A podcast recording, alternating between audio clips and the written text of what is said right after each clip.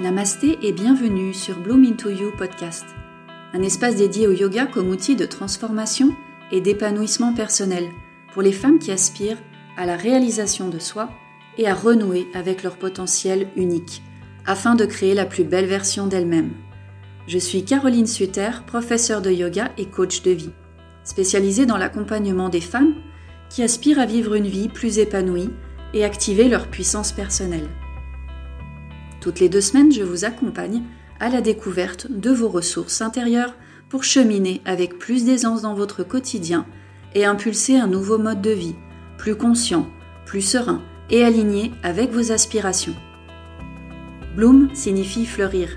Alors, que souhaitez-vous voir fleurir dans votre vie?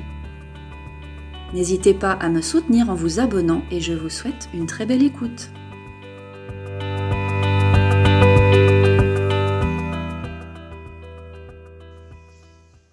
Bonjour et bienvenue dans ce nouvel épisode. Aujourd'hui, un épisode dédié à ce qu'est le yoga psychologie. Cette pratique qui permet d'explorer la nature du soi et la structure de la psyché d'un point de vue à la fois occidental, donc la partie psychologique, et oriental, la partie yogique. Alors, Peut-être que tout de suite d'emblée vous dites oh là là, ça va être un épisode barbant. Alors j'espère que non, parce qu'on va venir plonger dans le monde passionnant des archétypes et de la mythologie. Et pour moi, c'est un des aspects de mes accompagnements que j'affectionne le plus parce que c'est passionnant et c'est aussi très transformateur. Alors simplement pour remettre un petit peu dans le contexte, la partie psychologique, elle se base sur les travaux de Carl Gustav Jung, qui était un psychiatre et pionnier de la psychologie des profondeurs. Il a notamment souligné le lien existant entre la structure de la psyché et ses productions et manifestations culturelles. On doit notamment à Jung des concepts comme l'inconscient collectif, les archétypes, l'individuation, la synchronicité. Donc tout ça, ça fait partie de notre vocabulaire courant sans forcément savoir qui il en est à l'origine. Et c'est vrai qu'il est euh, très peu connu en France, alors qu'en fait il est considéré comme le père du développement personnel outre-Atlantique. Donc il a vraiment fait des découvertes euh, majeures dans, cette, euh, dans ce domaine. Donc la thématique d'aujourd'hui sera vraiment plus axée sur le mythe et la psychologie archétypale justement où on vient faire le parallèle avec la mythologie hindoue et tout son panthéon de dieux et de déesses. Alors, qu'est-ce que c'est que la psychologie archétypale? C'est une école de psychologie qui reconnaît que des mythes et des archétypes spécifiques sont associés à des caractéristiques et des fragments correspondants de notre psyché. Donc les histoires nous aident à éclairer des morceaux de notre inconscient et à les mettre en lumière. Le mythe lui-même, c'est une histoire traditionnelle transmise de génération en génération, expliquant un phénomène naturel ou social et impliquant généralement des êtres ou des événements surnaturels. Alors, dans la mythologie hindoue, on a effectivement pléthore euh, d'aventures avec euh, des dieux, des déesses, des démons, des héros, des héroïnes qui vivent des aventures surnaturel. Par exemple, on a Ganesha, le dieu à tête d'éléphant, qui est le fils de Shiva et Parvati. Et Shiva ne sait pas que c'est son fils, donc quand il le retrouve chez lui, il le prend pour un intrus et euh, lui coupe la tête dans un accès de défense, mais dès qu'il apprend son erreur, il va tout de suite euh, tout faire pour sauver euh, son enfant et la première créature qu'il rencontre est un éléphant, d'où la tête d'éléphant sur le corps du jeune garçon. Donc, rien que dans ce petit extrait du mythe de Ganesha, on a toute une symbolique ici sur la transformation et la transmutation, et aussi de voir les obstacles, parce qu'il est le Dieu qui enlève les obstacles. Donc, euh, on va y revenir. Euh, qu'est-ce que ça veut dire exactement d'enlever les obstacles? Mais c'est justement c'est cette pratique autour de Ganesh qui nous engage à venir changer de perspective parce que notre, notre filtre est très limité, pour reconnaître justement que les obstacles qui sont placés sur notre chemin sont en fait des opportunités d'expansion. C'est ça l'invitation de Ganesha. Et on a aussi de l'autre côté ces archétypes qui sont des schémas de pensée hein, qui trouvent des parallèles dans le monde, euh, dans le monde entier, hein, chez des individus, des histoires ou des cultures. Donc euh, les archétypes peuvent apparaître dans les rêves, les religions, les arts et les coutumes dans, euh, dans tous les peuples. Et lorsqu'on travaille avec un archétype, donc quand on vient utiliser l'outil yoga psychologie, on commence par invoquer cet archétype et ce qui va nous permettre d'accéder à ces parties de notre psyché, parce qu'on va l'invoquer avec euh, tout, un, tout un dispositif. Par exemple, on a Krishna, où c'est aussi le pendant finalement de la conscience du Christ, hein, qui peut nous aider à cultiver l'amour inconditionnel, le pardon et la compassion, associés notamment au chakra du cœur. Donc un archétype, c'est un modèle ou un prototype en psychologie. Dans la psychologie jungienne, les archétypes font référence à un concept inconscient, à un schéma de pensée, une image, hérité collectivement et universellement présent dans la psyché de chaque individu. Donc euh, les archétypes nous aident à voir au-delà de la forme et à nous orienter vers des empreintes plus larges et des modèles de traits de personnalité à l'intérieur. Les personnages du mythe et de l'histoire illustrent donc ces éclats de psyché et nous renseignent sur nos motivations profondes, nos peurs et nos points communs aussi. Alors, lorsqu'on travaille, et ça j'insiste aussi là-dessus, avec les divinités et la mythologie, on vient s'ouvrir au monde du symbolisme et aussi au monde du sacré.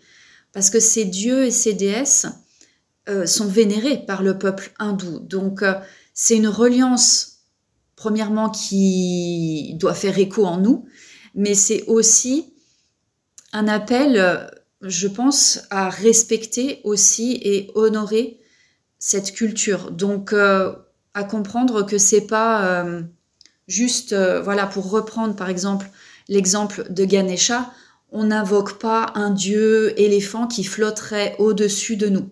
Quand on vient appliquer justement les fondements de la psychologie des profondeurs, tissés avec le yoga, on vient se poser la question où est l'archétype en nous? Où est-ce que on a besoin de faire appel à cette force en nous?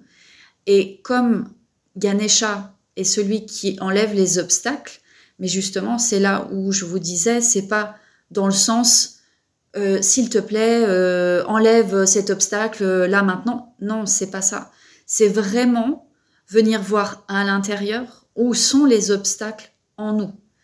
Et finalement, quel shift de pensée, de mindset ou de comportement on doit opérer par rapport aux problèmes qui nous préoccupent. Et ça, c'est le début du travail du yoga psychologie que je propose dans mes accompagnements. Donc, on va utiliser la mythologie, la psychologie archétypale et la science du son avec les mantras. Et ça va venir aider la personne à relier les points au sein de son propre psychisme et de la mythologie du yoga. Donc tout ceci dans un seul but, s'écouter pour s'incarner. Qu'est-ce que ça veut dire concrètement? C'est que à travers ces différentes pratiques qui sont des pratiques introspectives, la méditation qui est du yoga, le yoga, donc là les mouvements, ça peut être la respiration aussi, les mantras, les mudras, le journaling, tout ça, c'est pour reconnecter à toutes les réponses qui se trouvent déjà en vous. Au fond de vous, vous savez déjà qui vous êtes, qui vous avez envie d'être, ce qui vous anime et ce qui vous blesse aussi. Votre âme, elle sait, votre corps sait aussi. Et en fait, il suffit de faire le vide, de revenir à l'intérieur, mais pour ça, il faut créer l'espace pour, pour que vous puissiez vous accueillir, ressentir et écouter ce qui se présente. Donc, encore une fois, on va partir d'une histoire, d'un archétype pour faire le parallèle avec nos vies. Par exemple, on a Durga qui est cette déesse guerrière de l'esprit, c'est une véritable Amazone qui incarne le pouvoir féminin en action et finalement qui nous incite à activer notre courage lorsque on est vraiment pris dans une, dans une forte bataille. C'est Durga, c'est quand on est vraiment pris dans l'œil du cyclone, c'est des forces naturelles comme les tremblements de terre, donc c'est quelque chose de très puissant. Et on fait l'appel à elle justement lorsqu'on traverse une phase d'initiation intense, un rite de passage. Parce que c'est vraiment cultiver cette force, comme elle, elle le fait, rester calme dans la bataille. Elle est engagée pour son dharma, pour son chemin, pour sa vérité. Et finalement, le questionnement que ça va nous amener pour nous, c'est comment on peut rester éveillé quand on traverse la nuit noire de l'âme. C'est la nuit noire de l'âme, c'est quand on traverse un divorce, qu'on perd son job, qu'on traverse une, séparation. Donc il y a, cette euh, page blanche et la question, qu'est-ce que je vais créer depuis là Donc c'est vraiment activer en fait cette reconnaissance de soi et observer nos barrières mentales et émotionnelles qui sont de prime abord difficiles à identifier. On ne peut pas les identifier avec euh, un, raisonnement et une colonne euh, pour et contre. Ou voilà, c'est pas quelque chose de rationnel en fait, parce que l'ego il va, il va faire son travail pour vous empêcher d'avoir accès. Surtout que la, première, le premier obstacle, euh, c'est souvent la peur. Donc, les raisons de cette peur, elles doivent être adressées par les questions que je viens, que je viens vous guider et la pratique aussi du yoga, donc une pratique qui va engager à reconnecter à votre corps physique, puisqu'on sait que tout est connecté dans, notre corps physique, tout est inscrit dans notre corps physique, et ça va nous permettre ensuite d'accéder aux différents corps, au corps mental, au corps psychique, émotionnel, puis au corps pranique, et on remonte après au corps encore plus subtil. Donc, euh, donc tout ça, c'est en yoga psychologie, on se tourne vers l'intérieur afin d'activer déjà cette prise de conscience, puis ensuite le pouvoir de guérison, d'alchimie, de transmutation grâce euh, à cette euh, psychologie archétypale. Parce que ce qui va se passer, c'est qu'il va y avoir un champ de résonance qui va s'ouvrir avec les pratiques du yoga. C'est pour ça que c'est pas juste euh, des questions. Donc on vient relier les deux, et c'est d'ailleurs une méthode très puissante. Mais encore une fois, en aucun cas, je reprends Durga ou euh, Ganesh, ce sont euh, euh, des, dieux ou des déesses qui flottent dans l'air à l'extérieur de nous. L'idée, c'est que l'histoire, leur histoire, puisse être justement faire sens et faire un parallèle avec nos vies. Dans la lecture mythologique, ça nous permet d'explorer les richesses archétypales et ainsi faire le pont avec tous ces récits et tous ces mythes, pour justement révéler notre intériorité. Donc c'est en ça que c'est un outil d'introspection, je trouve euh, déjà précieux et très puissant. Parce que finalement, les archétypes, ils sont une expression métaphorique de notre structure profonde, les différents éléments constitutifs de notre personnalité. Et ils viennent s'actualiser dans notre vécu à différents niveaux. Donc en fait, ils constituent un formidable réservoir d'énergie, de réalisation du soi, puisque du moment où on vient identifier leur présence en nous, lorsqu'on on les reconnaît en nous, ils prennent vie de façon consciente et c'est là que c'est possible de puiser des ressources dans les mythes et les histoires qui leur sont associées pour mieux comprendre les difficultés qu'on traverse, saisir aussi les enjeux d'évolution auxquels euh, on est confronté et comme je disais après, nous rapprocher de notre identité unique et profonde.